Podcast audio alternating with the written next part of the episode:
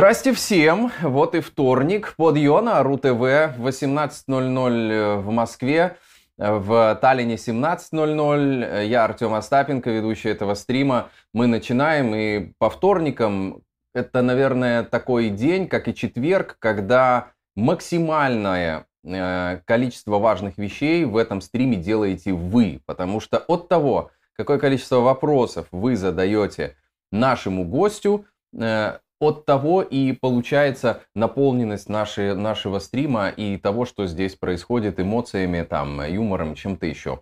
А с нами сегодня Артемий Кивович Троицкий. Здравствуйте, Артемий Кивович. Да, Став, привет. Я хотел э, сказать, что на самом деле от зрителей все зависит, потому что мы, ребята, вялые, разговаривать нам вообще уже давно западло. Э, вот, так что вы давайте задавайте вопросы, ведите линию разговора. Вот. Может быть, некоторым из вас мы за это даже будем приплачивать. Да, может быть, мы и какие-нибудь плюшки предусмотрим в виде плюшки. там каких-нибудь при... таких плюшки, ништяки и все такое прочее. В общем, а, но прежде чем задавать вопросы, ну это, конечно же, если вы э, там, может быть, не знаете, делается под э, нашей трансляцией в комментариях, там вопросы, ну и там кнопочка лайк, это тоже существенно влияет на наше настроение. Э, понятно, что Артемий Киевич Троицкий э, в широком смысле э, гость наш здесь. Он не только как там музыкальный эксперт и музыкальный критик. я вот, Артемий Киевич, подумал, вот сейчас такой спрос на военных экспертов. И вот как-то надо вот вас тоже бы в эту роль как-то вот интегрировать, потому что не хватает вот все-таки нам от вас еще по этой тематике комментариев. Не хватает военной музыки, что ли? Нет. Маршей всяких. А, ну, ну может быть, Или да. плачей солдатских матерей. Может быть, нет, и это. Нет, нет. В военные эксперты я точно совершенно не гожусь, просто потому что я пацифист. То есть я, в принципе, думаю, что, может быть, это и не западло э, пацифисту быть военным экспертом, то есть говорить о войне исключительно с позиции ненависти и презрения. Угу к этому подлому делу, но тем не менее, тем не менее, я про войну ничего не знаю, знать не хочу. А, из огнестрельного оружия стрелял в своей жизни нечасто, никого не убил, не ранил. Короче Отлично. говоря, в общем, думаю, что военный эксперт из меня, как говорится, как из говна пуля. Хорошо, ну вот э, есть еще, в принципе, э, такая звезда, такая женщина, которая, в принципе, от военного дела примерно так же далека, как и вы, но, тем не менее, она заявила об определенной э, военной, военных идеях и даже, может быть, военной стратегии. Речь идет об Ангелине Вовк, это тетя Лина, э, женщина из моего детства, которая с самого раннего возраста моего была на экране, я помню еще советского телевизора Славутич, он такой был без даже пульта дистанционного управления – там были... Да и без экрана вообще. да, с черно-белым таким экраном еще был. И там были Хрюша, Филя и Степашка. Так вот, Ангелина Вовк, тетя Лина, она заявила, что хочет отправиться э, на фронт и остановить продвижение ВСУ при помощи Хрюши и Степашки, взяв их с собой и э, сказав э, украинским военным следующие слова. «Здравствуйте, дорогие ребята! Что вы делаете? Остановитесь!» Я вот подумал, что у них даже могла бы появиться своя такая ЧВК Вовк или ЧВК Спокойной ночи, ЧВК Спокойной ночи малыши, вот что-нибудь такое. Как вам это военная новость и как вам кажется, изменит ли это расклад сил на, на фронтах? А, ну, понятно. В общем-то, я читал эту новость, э, э, и единственный комментарий по этому поводу, который мне понравился, он был очень коротким. А именно, что оказалось, что среди тети Лины, Хрюши, Степашки и Фили единственной по-настоящему свиньей оказалась аккурат тетя Лина. Вот. Остальные зверушки, все эти куколки, в общем-то, слава богу, пока никак не высказывались. Э, боюсь, Остап, я тут ничего интересного рассказать не смогу. То есть я знал лично э, двоих ведущих программы «Спокойной ночи» малыши. В общем-то, обе были очень красивые девушки. Вот. Ну, у меня с ними отношения были не близкие, но, но знал я их, общался. А вот Ангелина Вовка в их число, к счастью, к счастью, не вошла. А была там одна такая Оксана, которая была мисс там чего-то. И она была подруга какого-то очень крупного, очень влиятельного бандита, который, собственно, ей протежировал. А, Очень с, интересно. С его подачи она, значит, стала и телеведущей, и прочее, прочее. Нет, ну девушка на самом деле красавица. Причем именно «Спокойной ночи, малыши», не какая-нибудь Да, там... да, не какая-нибудь там есть, Саша Грей. То есть у него вкусы, видимо, не были такие. Не какое-то порно, да. Угу. Саша Грей, кстати, оказывается, я тоже из сетей выудил, э, ее изображение сейчас используется для заманивания парней в российские военкоматы. Э, то есть там написано, значит, служба по контракту, добро пожаловать в наш военкомат, и сидит там, значит, такая соблазнительная там, с приоткрытым ртом, значит, и упавшей прядью, вот эта самая порнозвезда Саша Грей. Ну, естественно, польстившись на этот плакат, ломанутся пареньки в военкомат, а там, значит, всякие обрюзгшие, гнусные, значит, угу. военные морды сидят. Вот, так что да, вот эта Оксана, забыл ее фамилию, к сожалению, ну, вот, ну, очень красивая, высокая такая девушка. А вторая это Таня Веденеева. Таня Веденеева, Помню тоже ее, да. Э, которая вообще была в нашей компании еще в 70-е годы. А, она и новости вела, по-моему, Татьяна она, Нет, ну она такая вообще супер телезвезда. А, вот, угу. и красавица, и блондинка, и милейшая, милейшая просто женщина. А, вот. Она была подругой нашего друга, парня как раз, и, ну, э, из нашего узкого круга всяких богемных форцовщиков. Угу. Такой был Лерик. Лерик была его кличка, ну, что его звали Валера. Был такой крупный антиквар, э, торговец иконами и так далее. Обеспеченный парень, очень симпатичный. Тоже, боюсь, что его уже нет в живых. А, вот. И как раз его girlfriend э, гражданской, по-моему, они не были, не состояли в браке, вот была его подругой Таня Веденеева, вот, о которой у меня сохранились самые лучшие воспоминания. Хотя у меня с Татьяной Веденеевой совершенно girlfriend не ассоциируется. Она такая, ведь ее образ на экране, он был такой, ну, в общем, советский довольно-таки, такой правильный, в общем-то. Это, это наоборот, это кайф. То есть вот в Советском Союзе чем правильнее, тем развратнее. Ага. Компенсация это же, должна это быть. Же, это же как раз советская фишка, ага. откуда там все эти пионерские галстуки, которые там э, иногда на высоком бюсте просто горизонтально Ну да, и сегодняшние БДСМ, эти все атрибуты, они, в общем, тоже Это все очень ценилось в советское время. Нет, Советский Союз это вообще была страна абсолютного абсолютного сексуального разгула. Я всегда об этом говорю.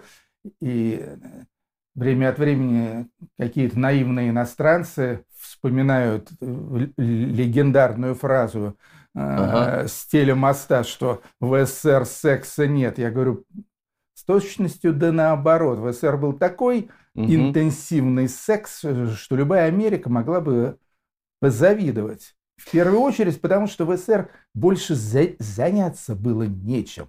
В Америке там тебе что угодно. Угу. Всякие там эти клубы, стриптизы, концерты, бейсболы, угу. путешествия и прочее, прочее.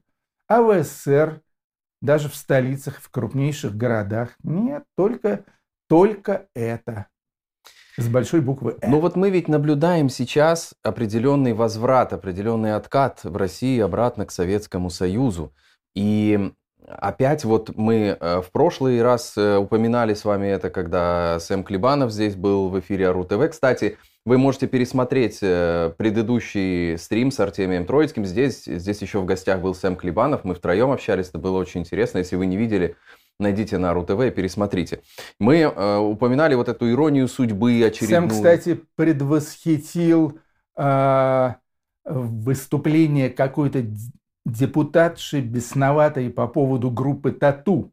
Это состоялось только что. А, ой, я пропустил. Я только дропеку. Как... А, это, наверное, дропека. Де... Нет? Нет, не дропека, драповая. Э, вот. Нет, нет, какая-то другая баба, я ее вообще не знаю, но она медик по образованию, ага. и она сказала, что вот из-за дуэта тату, собственно, у нас все неприятности и, и начались, вот это ЛГБТ, что до этого вообще никто не знал, что это ну, такое. Ну, конечно, а тут и, показали... и никогда девочки не дружили с девочками, а мальчики с мальчиками, а тут хуяк, значит, и, а, вот, и все это образовалось. А, а группа тату возникла, как сказал Сэм Клебанов, я, кстати, об этом не знал, э, возникла, когда Ивана Шаповалова, продюсера тату, значит, э, пронзил в сердце фильм э, Факи Номуль, вот, который у нас шел в прокате под названием «Покажи мне любовь». Там как раз было про любовь девочек старшеклассниц. Да. В общем, ладно, все, извини, это я. Я тоже встрял. этого не знал, просто когда э, вы, вы мне позвонили утром в тот день, сказали, что будет Сэм Клебанов у нас в эфире, я стал читать и вдруг э, наткнулся на этот фильм и вспомнил песню, это вторая или третья песня группы Тату по счету, покажи мне любовь. Раз, раз, раз начал искать, и тогда сложился пазл, что это действительно все было взаимосвязано. Так, я уже забыл, о чем я говорил. А, э, я хотел сказать о том, что мы упоминали э, «Иронию судьбы», вот эту новую версию, где Бузов и Киркорова. Э, Киркорова, где Бузова... Где Бузов и Киркорова, пусть так и будет, хорошо. Где Бузов и Киркорова, да. И э, в этой связи, вот э, предполагаете ли вы э, какую-то адаптацию привычных, э, не знаю, там, советских брендов, будь то кино, мультипликация, музыка, под нынешнюю российскую идеологему, под нынешнюю военизированную вот эту идеологию? Да нет, ну что-то уже адаптируется, причем этот процесс, он происходит очень давно. Вот, отчасти даже я стоял у, у каких-то, ну, правда, очень таких фантомных, но тем не менее истоков этого процесса. Угу. Потому что ты, возможно, помнишь, что была популярнейшая новогодняя программа в Российской Федерации, которая шла с конца 90-х годов и на протяжении всех нулевых, по-моему, угу.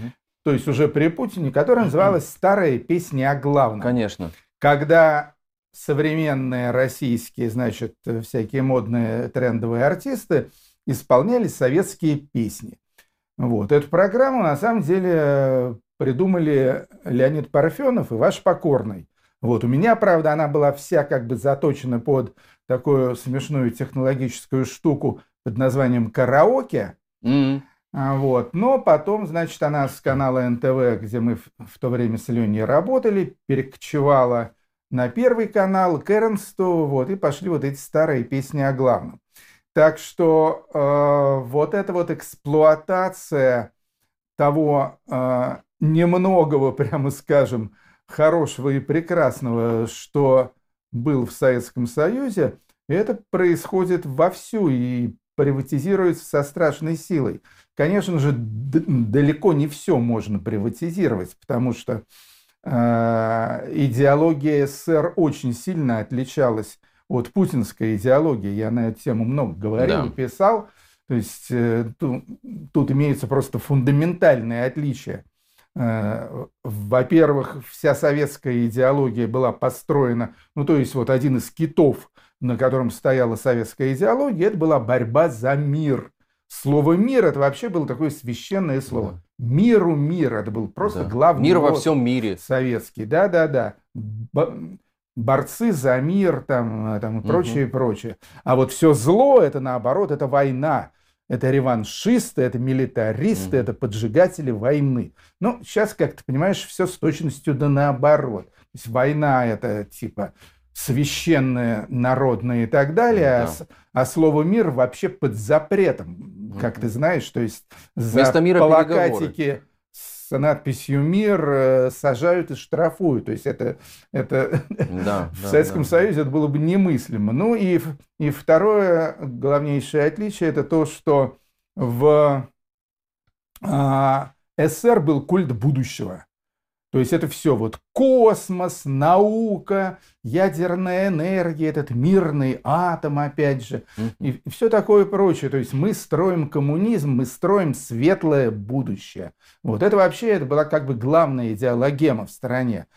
А сейчас при Путине это культ прошлого. То есть победа, война, ужас, кошмар, э, Иван Грозный, Александр Невский, все вот это вот говно, вот это вот мрачное, темное, средневековое, вот это, это теперь в почете.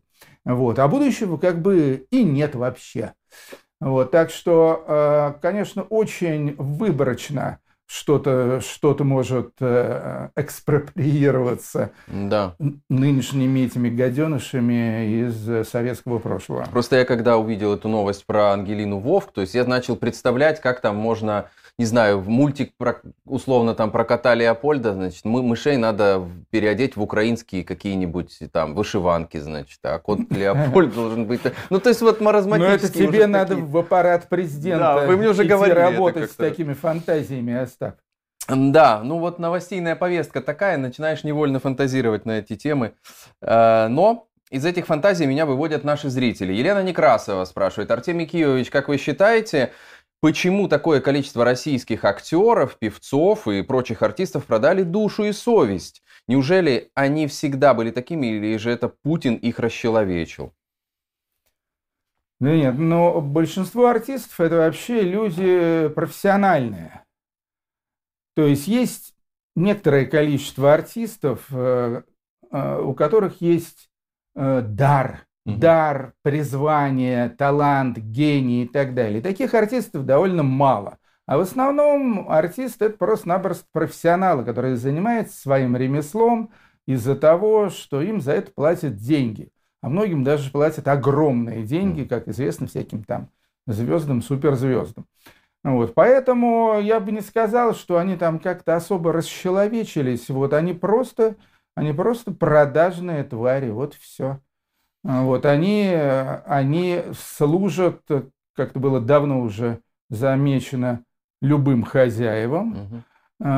И служат, в общем, не то чтобы искренне и, э, значит, э, по совести, угу. вот, но, э, но стараются служить четко, адекватно, чтобы заказы не истощались, чтобы их приглашали снова и снова там на какие-то э, государственные мероприятия, корпоративы, чтобы их тащили на эфиры и так далее. Потому что от этого зависит их профессиональный успех. Uh-huh. Вот. Я это вижу, в общем, таким довольно циничным образом.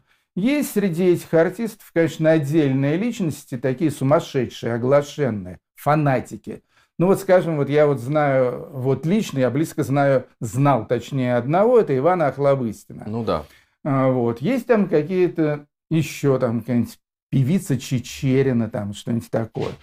Но уж может быть абсолютно уверен, что никакие там эти вот Киркорова, которую ты упомянул, Баскова, там еще есть одна такая Я не специально. блондиночка и более приземистая. Вот эти все да. ребята, они абсолютные циники, они абсолютно mm. прожженные.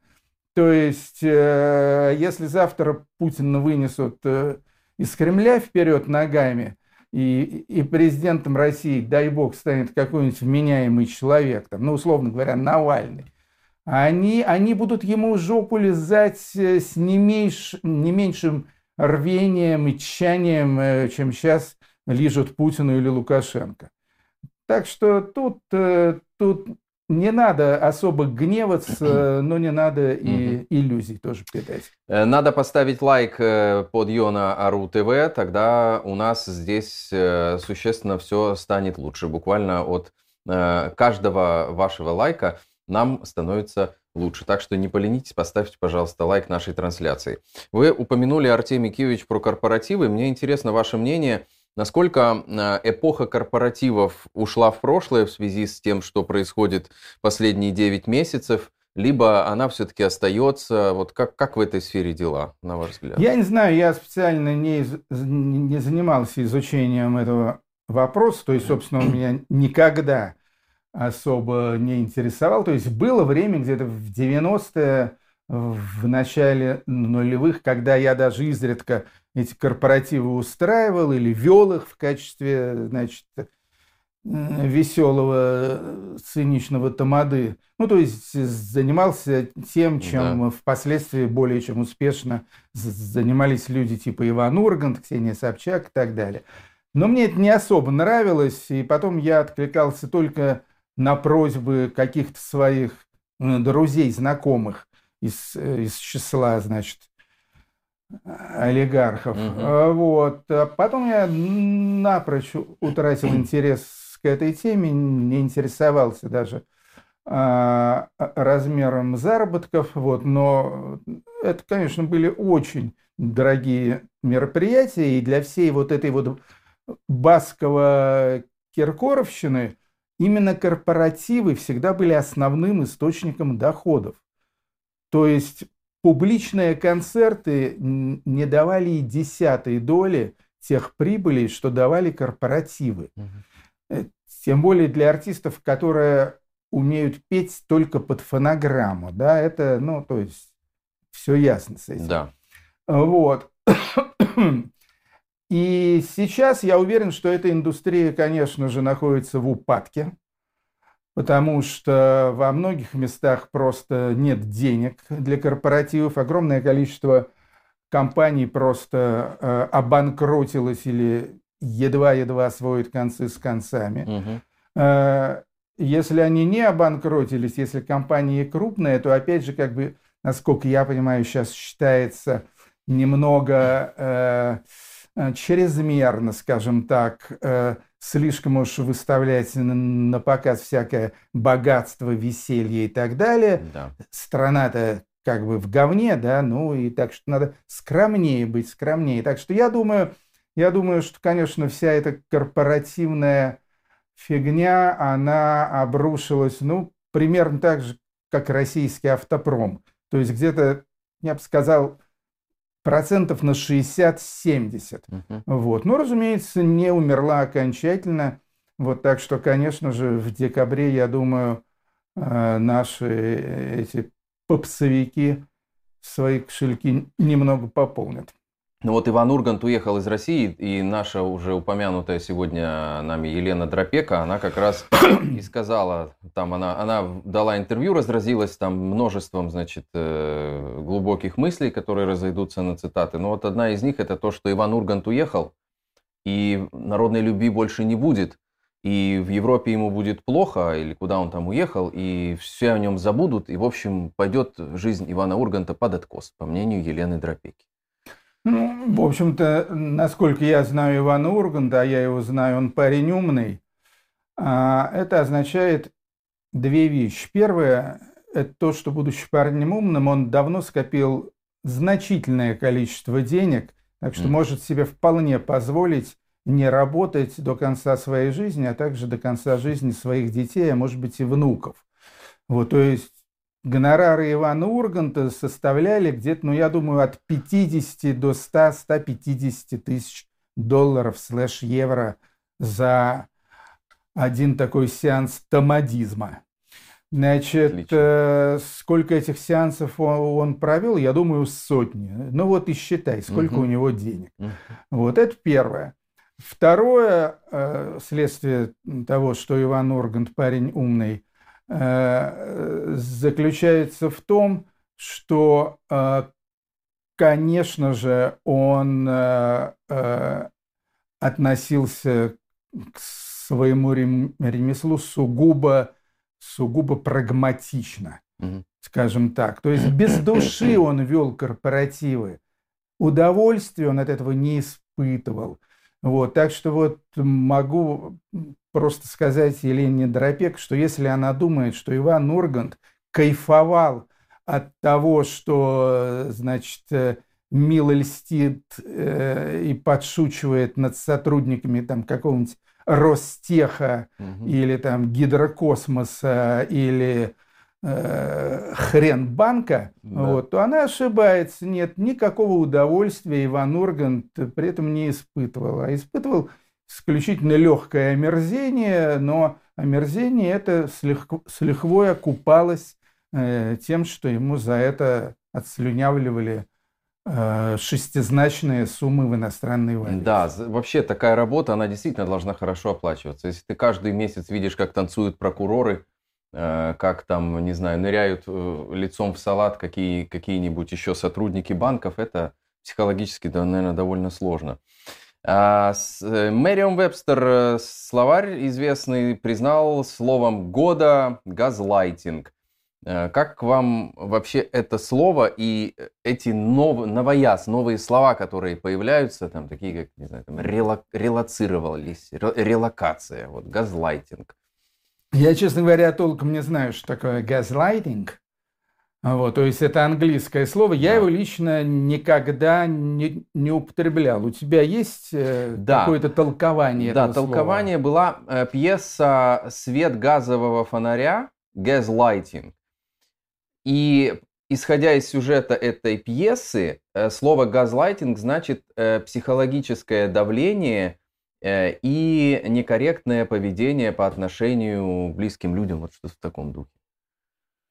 Ну, я не знаю. Про пьесу я не знаю, что за газлайт пьеса, я ее точно не читал. В принципе, очень многие вот эти словечки глобального новояза, они, они абсолютно не нужны.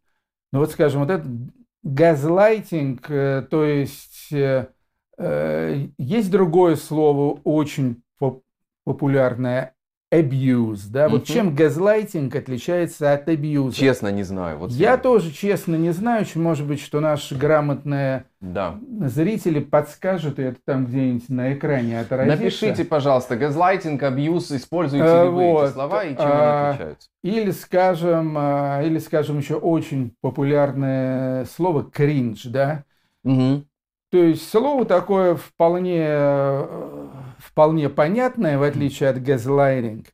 А, вот. Но, опять же, имеется масса синонимов, э, в том числе и русских, славянских, э, для слова кринж, там, скажем, э, стыд, неловкость там, и прочее, и прочее. Я, я не понимаю, какого хрена использовать какие-то вот эти экзотические словечки, в то время как имеется, в общем-то, вполне э, выразительный э, литературный язык. А релокация – это другое дело. А релокация – это такой технический термин, э, ну, то есть его можно тоже, в принципе, заменить синонимом, скажем, перемещение. Да. Но когда говорят перемещение, переместить можно что угодно и кого угодно, да.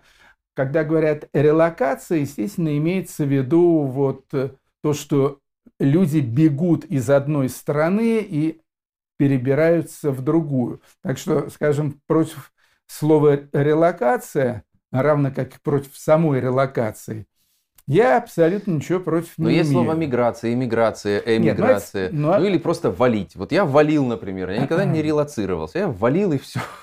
Когда-то. Ну да. да вот. Вот, так что я думаю, я думаю, что можно легко обойтись без всех этих новоязов. А, вот, надо просто больше читать mm. хороших умных книг и более э, активно э, владеть литературным языком.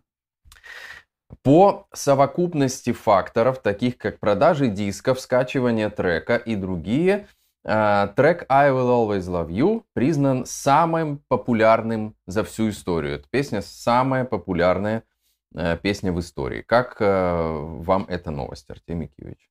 По вашему непосредственному профилю. Да, ну, ну, в принципе, в принципе, да, разумеется, периодически проводятся какие-то, на мой взгляд, абсолютно бессмысленные статистические подсчеты, выводятся на их основе какие-то чарты, какие-то хит-парады и прочее, и прочее. Иногда это основано на опросах, что вообще субъективно. Иногда это основано как бы на каких-то объективных статистических данных, как в данном случае. Ну, во-первых, я хочу сказать, что то, что песня «I will always love you» значит, стоит на первом месте, это вовсе не означает, что это лучшая песня всех времен и народов. Потому что песня на самом деле говно. Угу. Вот. Песня совершенно она дико пафосная, но, но при этом очень банальная, очень пошлая, такая вот как бы разрыв бюстгальтера. И это, конечно, ну, я не знаю, я эту песню терпеть не могу. С другой стороны, я прекрасно понимаю и могу всем объяснить, в общем-то, тут э, объяснение лежит на поверхности, прекрасно понимаю, почему эта песня заняла первое место – Потому что в западных странах, я не знаю, как в России, в России, по-моему, нет. Но в западных странах, особенно в англоязычных странах, то есть USA, Canada, там UK, там и прочее, и прочее, Австралия, Ирландия и так далее, и при этом еще и в большом количестве стран, которые находятся под сильным влиянием этой самой американской культуры, Песня «I will always love you» – это песня номер один на всех похоронах. Серьезно? Это главная, главная в мире похоронная песня. Ничего себе. То есть раньше была главной похоронной песней песня «My Way». Э, значит, Фрэнк э, Синатра исполнял. Который, да, да, да. Самое известное исполнение это, естественно, Фрэнка Синатры. Угу. Кстати, в самой первой программе старая песня о главном, когда она еще даже не называлась старая песня о главном, а когда мы там все пели, значит, всякие классические песни под караоке, я исполнял именно эту песню. And now my end is near и так далее. Отлично. А, вот. А, так вот, раньше это была песня My Way, которая, на мой взгляд, гораздо лучше. Ее написал такой француз, тоже знаменитый, уже давно покойный Клод Франсуа. А, вот. Ну вот есть английская версия, которую прославил Фрэнк Синатра. А, вот. Но потом My Way куда-то, значит, куда-то ее э, отодвинули.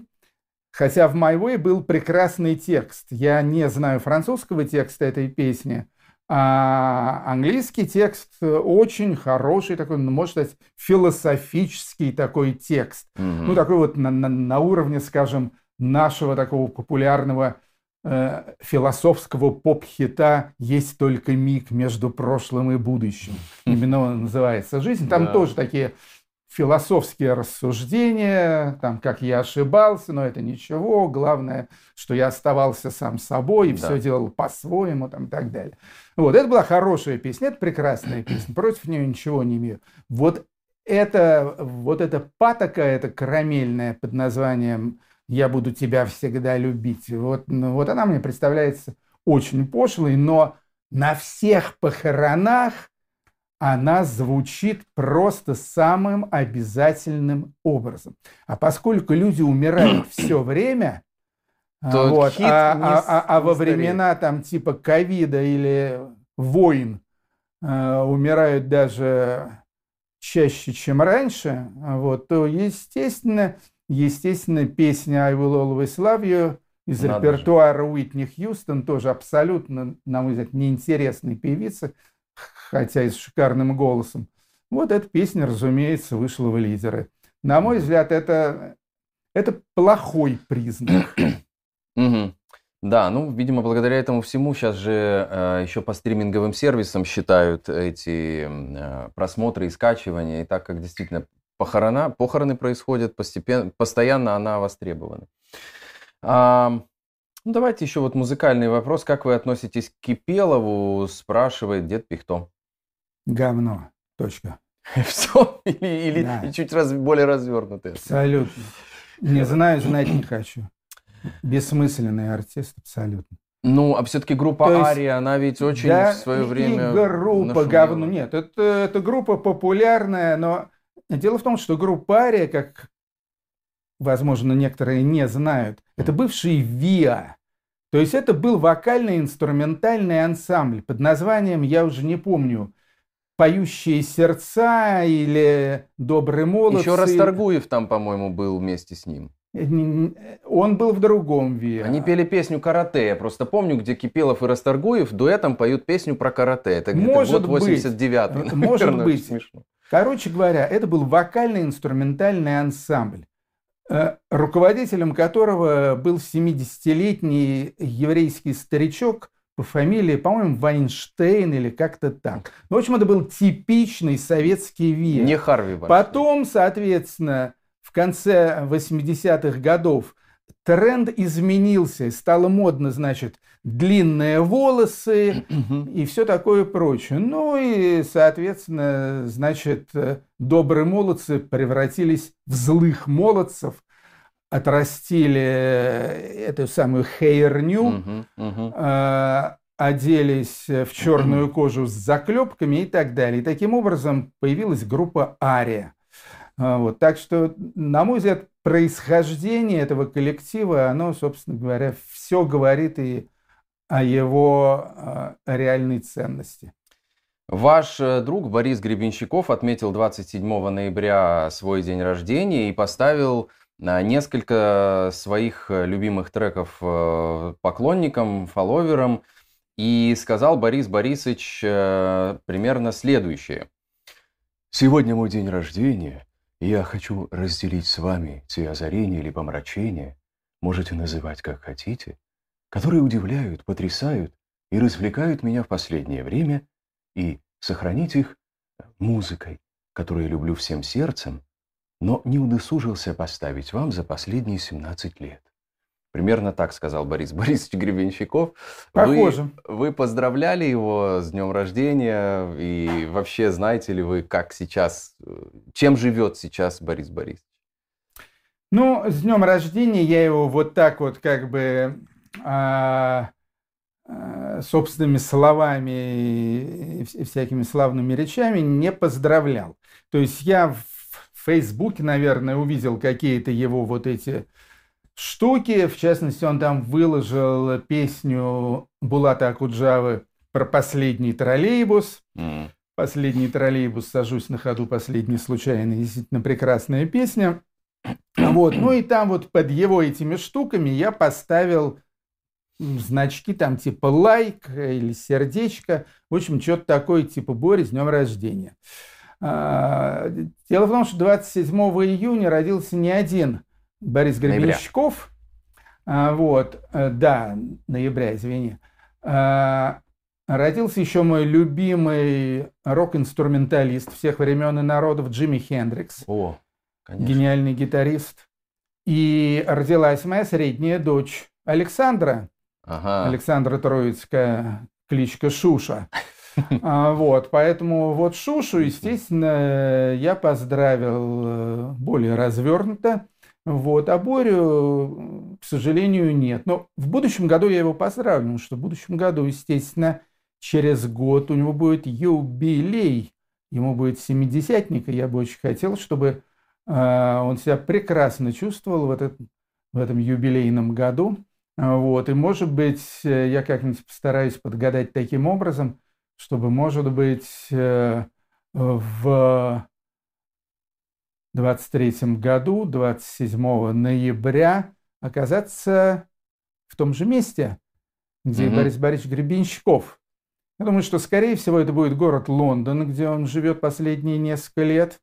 Но если не Лондон, то на самом деле такая уж совсем мечта, фантазия, а, исполненная всяческого оптимизма, это то, что это будет в городе Санкт-Петербурге, куда Борис сможет Ох. спокойно вернуться и где он сможет э, свой 70-летний юбилей э, отпраздновать э, среди любимых улиц, площадей, Невы, Мойки, канала Грибоедова, Митьков и всех прочих. Вы очень сейчас такую ностальгию вызвали у меня э, этой фантазии о том, как Гребенщиков приедет в Питер, потому что я вспомнил, как э, однажды, я, ну, зрители наши, наверное, об этом не знают, несколько лет назад, когда я еще жил в Одессе, мы привозили Артемия Киевича с лекцией в Одессу, с лекцией на тему музыки, и так совпало, что ровно в этот же день кстати, та же компания, в которой я работал. Точно. Привозила... В оперном театре. Да, привозила с концертом БГ. И мы пришли в оперный театр.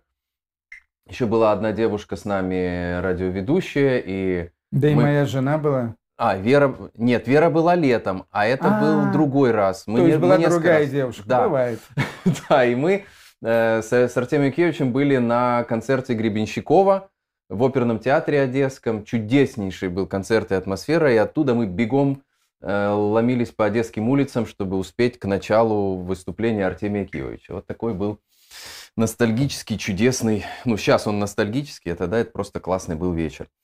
Давайте чуть-чуть э, к мировой повестке, более серьезной. Э, я хотел бы так обширно сегодня с вами поговорить о протестах в целом, потому что мы видим женские протесты в Иране, которые не стихают и которые, в общем, портят кровь серьезно э, иранским властям. Там даже уже арестована родственница Аяталы, которая открыто выступила. Племянница. А, плем... Да, племянница открыто выступила против властей. Потом мы видим довольно нетипичные э, протесты в Китае, которых, по словам экспертов, не было со времен Тяньаньмэнь. Ну и в России жены мобилизованных, но вот те, которые настоящие, которые не с, Путин, с Путиным не встречались, а наоборот довольно активно на него наезжали, в общем, они тоже проявляются, хотя, конечно, пока их не видно в таком объеме. Как вам кажется, женский протест в России, он может что-то изменить?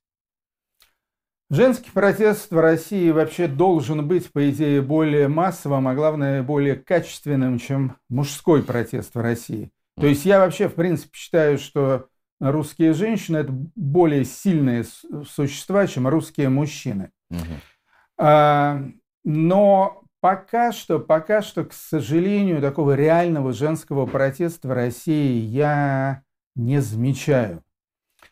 Ну вот смотри, ты говоришь э, про там каких-то этих карманных мамашек, которых э, Путин усадил за длинный стол, значит, э, с тем, чтобы внушить им, что нефиг им жалеть своих детишек, угу. потому что умерли они не от пьянства, а, а, значит, от пули снарядов. Ну, бред просто. То есть вот э, на Путина уже ненависти не хватает. Вот посмотреть на эту тварь э, мелкую, э, вот, и послушать, что он там вякает. Mm-hmm. но э, были, естественно, и другие матери, какие-то там комитеты там солдатских жен, матерей там да. и так далее. И э, я где-то читал их, э, их программы, их какие-то э, установки, какие-то их требования и так далее. И надо сказать, что я был очень разочарован, потому что в этих требованиях не было вообще ничего политического, в них не было ничего такого, даже, я бы сказал, такого крепко антивоенного, угу. а в основном они касались того, что забрали как-то там незаконно их мужей, их да, сыновей, да, да их женихов и так далее, э, вот, что их, значит, прихватили, э, бросили куда-то. Что их плохо обучают. Без всякой там, опеки, они не обученные, да. у них нет э, нормальной экипировки, нет одежды, у них ржавые автоматы и так далее. То есть идут жалобы не по сути проблемы, не по сути того, что фашистский режим путинский бросает людей, значит, на верную да. погибель, ведя э, преступную войну, а жалобы скорее на то, что как-то они это делают уже очень неказисто. Угу. Вот. И на мой взгляд, это, ну, на мой взгляд, это, это не то, что в принципе, в принципе э, должно было бы быть. То есть, вспоминаю сейчас известную песню Галича, где бумажки перепутали. Как мать говорю и как женщина, клемлю да. я военщину эту, да, как там... Э, ну да, да. Это... Фрол Кузьмич, или как там его звали, герой этой песни, значит, стал выступать от, от матери и от женщины. Значит, э, так вот, я, будь я мать и будь я женщина, жена, невеста и так далее, вот, я бы в жизни вообще не дала бы просто своим мужьям, сыновьям и, и женихам э, идти на войну. То есть я просто сказала, дорогой, или Путин, или я, выбирай. Угу. Вот, и если выберешь Путина, то действительно катись к черту. А, вот, а я тебе советую выбрать меня, я буду тебе хорошей женой и мамой, и все такое прочее. Вот, и вали-ка ты куда-нибудь подальше в лес, или в Казахстан, или в Монголию, или в Грузию, или, или куда-нибудь еще. То есть просто не пускать, не пускать этих растерянных, несчастных, э, уставших от жизни и готовых на смерть ради ничего угу. мужчин, вот не пускать их на войну ни в коем случае. Это в принципе, это, это должно быть в силах женщин, если это действительно сильные женщины с сильной, сильнейшей мотивацией, определенной долей смелости и решимости, чтобы это осуществить. Угу. Я уверен, что многие так поступили. Вот. И, и из-за этого миллион с лишним русских мужчин, значит, дали деру э, во все направления. Я уверен, что их при этом женщины вдохновляли, а очень часто они, собственно, с женщинами своими и уезжали. Я знаю несколько таких примеров угу. среди моих друзей и знакомых. Вот. Э, но я считаю, что так должны были поступить все все женщины, у которых вообще имеется, имеется э, материнский инстинкт. Да, или понятно. семейная любовь и, и привязанность. Вот так должно быть. А все эти разговоры, что их плохо снарядили, это все даже не полумеры, это там на четверть шишечки. Да, понятно ваше видение роли женщины в России, а вот целом, на ваш взгляд, авторитарные режимы, такие как э, иранский, например, они зашатались уже под действием, в том числе и женского протеста, или все-таки они устойчивы к этому, и это все схлынет, все эти волны и в Китае, и в Иране? Ну, у всех перед глазами очень печальный и очень депрессивный пример под названием «Республика Беларусь 2020». Мы видели массовые протесты, более массовые, чем, скажем, сейчас происходит в Иране. Мы видели, э, как на улице Минска, Гродно, Бреста и других городов выходило буквально, ну там, если не половина, то во всяком случае, там, скажем, треть, четверть всего городского населения. Угу. Огромные протесты. И при этом эти протесты были подавлены. Они были просто подавлены силой, потому что люди выходили безоружные, и опять же, э, в основном женщины, э, вот, а против них вы, выходили вот эти гориллы, держиморды, вот эти вот все эти убийцы в шлемах с дубинками, с пистолетами, автоматами и так далее. И мы видели, как ничтожное меньшинство вот этих до зубов э, вооруженных скотов, вот, как они смяли массовый, но безоружный и ненасильственный народный протест. Вот. Это, это, это ужасно. Естественно, это очень сильно вдохновило Путина. Mm. Вот, то есть я думаю, что если бы не это, то, может быть, он и не решился бы на интервенцию в Украину. Ну, то есть это уже, конечно, такие достаточно абстрактные и рискованные предположения, тем не менее. Вот. Но, разумеется, и в Иране, и в Китае э, знают белорусский пример, знают белорусский опыт, и, и в общем-то, угу. более или менее себе представляют, что в этой ситуации надо делать. А надо эти протесты просто давить. Давить, убивать, протестующих, арестовывать протестующих, сажать их тысячами в тюрьмы, как сейчас, кстати, происходит в Иране, да. и надеяться на то, что этот протест рано или поздно выдохнется. Вот как, собственно, в Беларуси он выдохся, ну, где-то за полгода примерно. Угу. С августа 20 ну и до наступления холодов.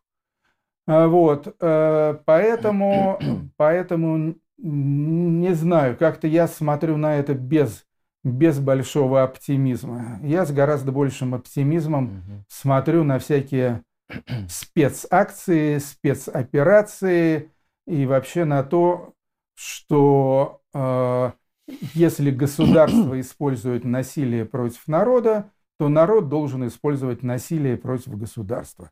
А вот, то есть тут э, вот этого, этой самой игры в правую и левую щеку быть не должно. Поставьте лайк нашей трансляции. Это Подъем на РУ ТВ. С нами сегодня Артемий Троицкий. Вот мне понравился такой э, хороший вопрос. Э, Виктор Адамов спрашивает. Артемий Киевич, порефлексируйте, пожалуйста, на следующую тему. В НХЛ есть клуб Вашингтон Capitals. В нем капитан Александр Овечкин. На аватарке этого игрока в инсте его фотография с Путиным. Как так?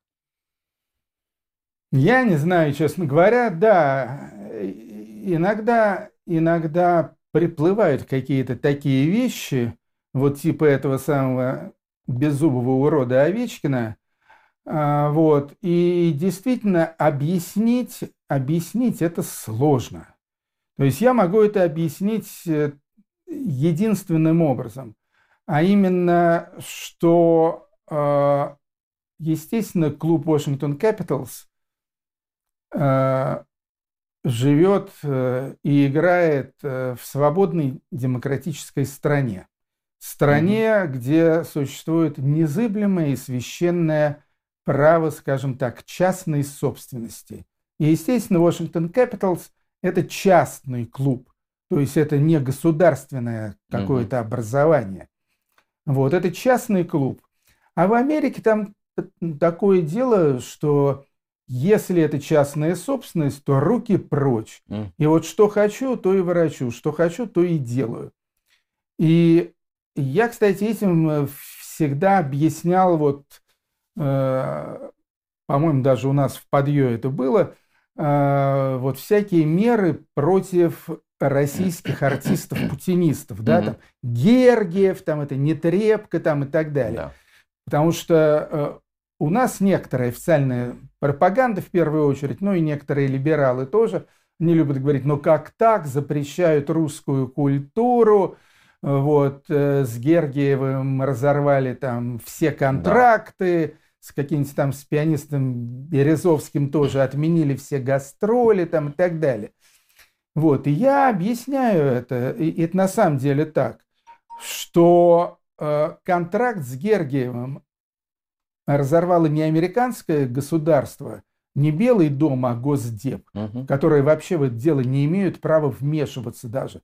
А разорвал там, я не знаю, Метрополитен опера или Карнеги Холл или Нью-Йоркский филармонический оркестр, то есть, опять же, частные, частные конторы, вот, которые разорвали с ним контракт, э, во-первых, по-видимому, исходя из э, соображений морали, что угу. мы не хотим, чтобы с нами работал человек, который поддерживает фашистов, причем активно поддерживает фашистов. А с другой стороны, мы опасаемся того, что это принесет нам убытки. Угу. То есть будут э, ходить всякие демонстрации и пикеты перед концертами, да. где дирижирует Гергиев. Люди перестанут покупать билеты или будут сдавать уже купленные билеты. Нафига нам это надо? Точка. Ну вот, по-видимому, клуб Washington Capitals это менее, скажем так, утонченная э, и интеллектуальная контора, э, чем э, Метрополитен опера в Нью-Йорке. Вот, им более или менее пофигу. Кто да, там да. на аватарке у этого, у Овечкина, что там этот Овечкин вякает?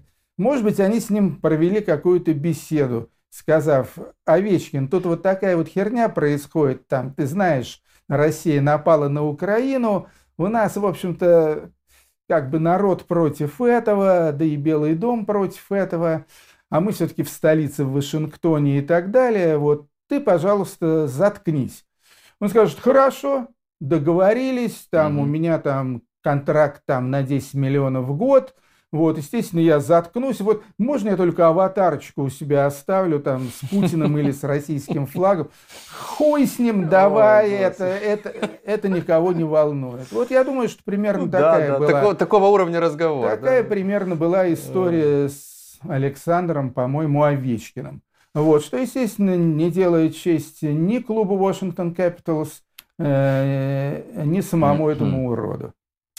Поставьте лайк нашей трансляции и напомню, что вопросы поступают. Сейчас буду еще задавать ваши вопросы Артемию Троицкому. И под э, э, нашей трансляцией в ссылке э, есть топ-линк, где есть и наши версии в других социальных сетях, а также куст или семейство наших дружественных каналов, где есть персональные каналы и Артемия Троицкого, и Арны Ведла, и Романа Качанова, и наш э, новый канал доктора политологии Андрея Бердникова. Все это вы там найдете. Елена Некрасова спрашивает вас в чате, э, как вы представляете ли вы, каким в этом году будет новогодний огонек, голубой огонек в России? Будет шаман, Цыганова или что там еще должно в нем появиться?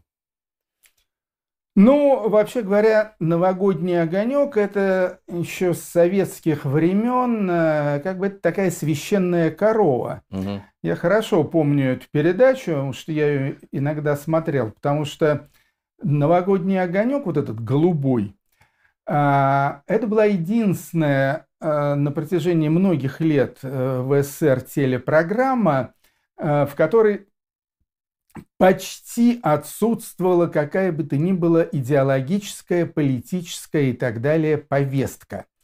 Вот, то есть э, повестка это там была представлена как? Ну, естественно, там были среди гостей за столами с шампанским обязательно космонавты, угу. обязательно да, да. герои труда, обязательно там какие-нибудь там э, заслуженные народные артисты и так далее. Но, в общем-то, этим этим как бы все исчерпывалось. То есть там никогда не было никаких там этих Брежневых членов Политбюро, членов ЦК и так далее. Читалось, что вот один раз э, э, за 365 дней э, народ может ночью отдохнуть угу.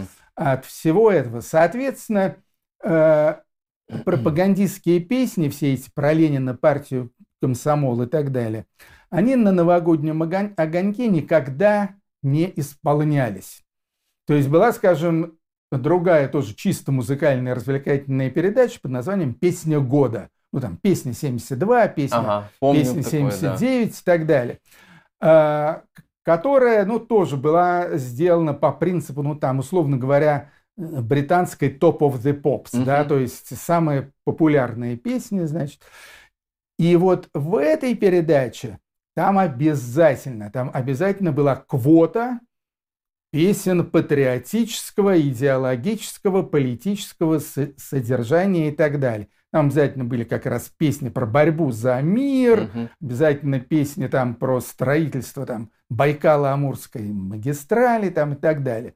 Вот. Хотя эти песни не были реально особо популярными в стране, вот, но вот в песне года они присутствовали, потому что там вот была такая все-таки идеологическая струя. В «Голубом огоньке» этого не было. Была абсолютно аполитичная передача. Такой просто типа э, вздох э, облегчения. А, вот. Интересно будет, э, поэтому, ну, я, конечно, не буду это, все это говно смотреть, но интересно, интересно будет, значит, э, будет ли соблюдена эта традиция, угу. то есть будут ли там одни какие-нибудь там эти модные, молодые или старые, значит, эстрадные эти звездюльки, э, вот, а, и то, что там будет шаман, и то, что там будет Вика Цыганова или там какие-нибудь там там еще эти, значит, э, хуесосы и хуесоски, это это сто процентов. Но важно еще с каким репертуаром. Угу. И тут, я думаю, сейчас идут э, на телеканалах российских всяческие дискуссии. То есть, типа, э, грузить людей этой тематикой или нет. Вот. Ситуация и, меняется. И ответа более... на этот вопрос я дать не могу, потому что, э, судя по статистике, что-то я там такое читал про нынешнее российское телевидение, судя по статистике, вот все вот эти программы, вот эти Скобеева, там, Соловьев, Киселев, которые э, еще весной и летом находились по рейтингу на первых местах, вот сейчас они все куда-то ушли вниз. То есть они уже не пользуются э, успехом и популярностью. А на первые э, места снова пробрались какие-то там шоу Малахова, угу. давай поженимся, там что-то такое. То есть, в общем-то, люди понимают, я имею в виду люди там в том же аппарате президента, вот, э, что людям эта э, повестка уже, уже надоела. Вот, поэтому, может быть, они постановят, что в этот Новый год да, давайте-ка обойдемся без Соловьевщины, или если будет Соловьев и Скобеева, то пусть там они стриптиз там что ли исполнят. А, вот, Какой или, ужас. Или кан-кан станцуют, там да, что-нибудь такое. Польку. Но вот, но вот без этого, ага. без этого, там, без, без крови и без войны. Мне почему-то кажется, что на, все равно будут какие-нибудь военизированные снегурочки там, или ну, какой-то такой бред будет. Ну вот ты посмотришь, я надеюсь, что... Нет уж, смотри. Нет, но ну мы... мы ну, я можно будет спросить, можно будет спросить у э, свидетелей мы обязательно этого ужаса. Было это или нет? Мы с Артемием Киевичем все-таки проанализируем, конечно, эти новогодние огоньки, но только как медиапродукт. Мне, наверное, по работе надо будет это посмотреть. Вот. И молоко, конечно, выдадут, я думаю, за этот просмотр. Э, вопрос из чата. Виктор Адамов еще спрашивает... Э, а, о, стоп, это уже это был вопрос.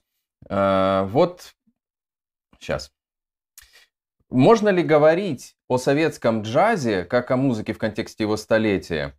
Исходя из того, что, в общем, э, джаз был создан как э, борьба за права, а в Советском Союзе все было по-другому, спрашивает алгоритм. Ну, я бы не сказал, что джаз был создан как борьба за права. Джаз, в общем-то, изначально э, новоорлеанский джаз и диксиленд, это была музыка для свадеб и похорон. Вот, потом, скажем, эра свинга – чикагский джаз и так далее, 20-30-е годы. Опять же, это музыка танцевальная, mm-hmm. а не музыка борьбы за права. Вот, так что я бы как бы в этой плоскости так, такого вопроса бы не ставил.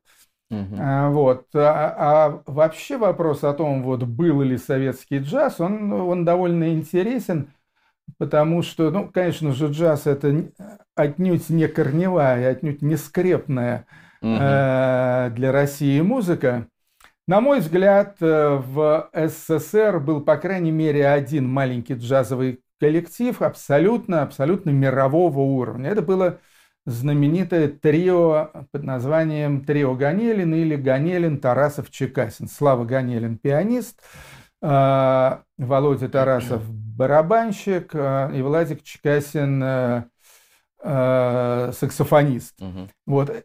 Это было потрясающее такое авангардное джазовое комбо. Я считаю, абсолютно на уровне ну, вот, лучших, лучших образцов э, фри-джаза в мире. Вот оно просуществовало довольно долго, на протяжении там, всех 70-х годов, значительной части 80-х. Потом, естественно, оно развалилось. А, Чкасин и Тарасов до сих пор живут в Вильнюсе. Слава Ганелин давным-давно уже уехал в Израиле, стал просто отдельным композитором. А, вот, а, вот они были очень хороши. Честно говоря, больше ничто меня в русском советском э, джазе никогда не впечатляло. Угу. С другой стороны, можно вспомнить еще одного персонажа по имени Игорь Бутман. Да джазовый саксофонист Игорь Бутман, который сделал невероятную совершенно карьеру. Карьеру политическую, карьеру коммерческую. То есть он э, стал членом не то что партии «Единая Россия», а членом э, политсовета или политбюро вот этой самой партии «Единая Россия». Он регулярно играл с Владимиром Путиным в хоккей в этой самой ночной лиге угу. и, и прочее, и прочее. Ну, естественно, высказывался. э, соответствующим образом, и при этом еще продолжал играть джаз. Так вот, я думаю, что если бы критерием джаза, так же как э, критерием, скажем, попсы, были заработки или социальный статус, в общем-то, можно сказать, что Игорь Бутман стал самым успешным артистом, не скажу музыкантом, музыкант он посредственный, но, скажем так, артистом во всей истории джаза. Да. Потому что никаким гигантом джаза, гением, Майлсу Дэвису, Джону Калтрейну, Чарли Паркеру, тем более угу. там, умершему в, в нищете и так далее, такие доходы и такой статус, как у Игоря Бутмана, вообще даже не снились. Угу. Вот, так что в этом смысле можно сказать, что э, значит, российский джаз э, достиг небывалых Понятно. высот. Ну, от российского джаза переместимся к теме. Насколько я знаю, вы интересуетесь и смотрите Формулу-1. Вот Матео Бинотто, директор э, Скудерии Феррари, ушел, попрощался очень тепло с командой. Как вам вообще кажется, повлияет ли это на команду Феррари? Э, и вообще, как Феррари, на ваш взгляд, себя чувствует без э, Шумахера? Потому что все равно, хоть сколько лет уже прошло, но ассоциируется и Кулхарт, и Феттель хорошие пилоты, но все равно Феррари как бы вот ассоциируется по-прежнему с Шумахером. Неожиданный вопрос, Остап. Вот, я так думаю, что э, наши зрители находятся в некотором недоумении, с чего бы а это чего вдруг это? спрашивать меня о Формуле 1. Ты бы еще про футбольный чемпионат мира меня спросил. А у меня есть тут про футбольный да чемпионат, ладно. А, ну ладно.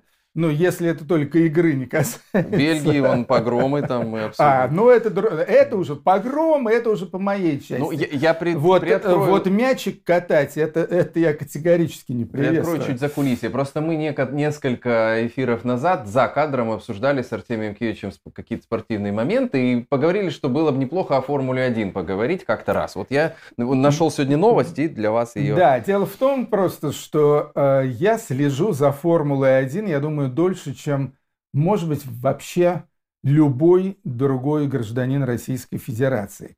То есть я слежу за Формулой-1, начиная с 1966 года. Я тогда отроком жил в Чехословакии, в Праге, и там, в отличие от СССР, Формулу-1 показывали. И вот я пристрастился угу. к этому аттракциону. У меня там был тогда такой первый, один из первых моих кумиров, наряду там, условно говоря, с Битлз, там, Роллинг Стоунс, там, и так далее, у меня был Джим Кларк. Это был такой легендарный гонщик Формулы-1, который погиб, к сожалению, в апреле 68 года. В общем, короче говоря, вот с тех пор, с 66 года, я слежу за Формулой-1. Сколько это лет, я сейчас даже не посчитаю уже. Значит, поэтому я действительно в Формуле 1 довольно неплохо разбираюсь. Значит, по поводу Матея Бинота. Во-первых, у меня сегодня очечки такие в стиле Матея Бинота. Да, да. А, вот. Инженерские такие. Но это, это, это сугубое совпадение. Я вообще не думал, что меня будешь Да, Артем Киевич не знал про этот вопрос, это правда. А, значит, Феррари это старейшая и самая знаменитая и самая легендарная там и так далее, и так далее, команда Формулы-1, то есть гораздо более именитая, чем всякие Макларены, Уильямсы, я уже не говорю про всякие э, современные там эти Red Bull, Альпины и так далее. Значит, э, и Феррари очень много раз выигрывали титул, и чемпионский титул, и командный титул – вот, то есть история их э, в Формуле 1 действительно долгая и э, такая пышная. И действительно, э, Михаил Шумахер, он как раз был э, последним, по-моему, чемпионом Формулы 1. Не помню уже точно, в каком году это был, но он при, э, привез Феррари, по-моему, где-то 4 или 5 чемпионских титулов. Значит, Матея Бинотто был назначен директором Феррари где-то года два тому назад. И надо сказать, что, в общем-то, его правление оказалось абсолютно катастрофическим. То есть он оказался очень, а, как бы сказать, неопытным, противоречивым а, и неэффективным руководителем команды. При том, что гонщики хорошие, то есть у Феррари последние два сезона парочка очень милых гонщиков. Это Шарль Леклер из Монако и Карлос Сайнс, испанец. Гонщики вполне адекватные. Машина тоже вполне неплохая, не очень надежная, но, с другой стороны, в общем, а, есть и хуже машины. А, значит, э, не очень надежная, но быстрая, я бы так сказал, машинка Феррари. Вот. Но что плохо с Матьей Бинотто, вот, наверняка там имеется масса причин, почему его уволили, вот, как скрытых, так и явных. Но вот явные причины заключаются в том, что теперешние гонки Формулы-1 это, это не просто гонки. Там очень э, э, большое значение имеет э, всякие хитрости, стратегия – когда э, сменить шины, скажем, да. а, значит, на каких шинах выехать. Самая сложная ситуация бывает, когда происходит авария, выезжает автомобиль безопасности, весь этот пилотон, э, значит, скукоживается и приближается друг к другу. Вот mm. в это время надо ли проводить, значит, остановки для замены шин или там еще что-то. То есть там все очень сложно. И э, некоторые команды, они исключительно преуспели в том, что вот именно пользуясь вот всякими этими хитростями стратегии, ага. они очень здорово выгадывают. То есть они точно знают, когда, э, значит, машину загнать на пит-стоп, что делать э, во время выезда пейскара и так далее. А Феррари, наоборот, с этим просто катастрофически не везло. Ага. Они ставили не те шины, там, скажем, твердые вместо мягких, э, и машина из-за этого ехала медленнее. Э, во время выезда автомобиля безопасности они не предпринимали пит-стоп, который напрашивался, вот, прочее и прочее. И это все, конечно, то есть не обязательно это личная вина именно Матея Бинотто, mm-hmm. но это явно вина тех людей, которых он поставил значит, для решения этих проблем, для осуществления всей этой тактики и стратегии. Mm-hmm. Вот, так что я думаю, что следом за, за Бинотто будет уволена значительная часть команды. В первую очередь вот как раз вот эти люди, которые э, гонку за гонкой просто из-за собственных ошибок пропускали э, вперед всякие Редбулы и Мерседесы.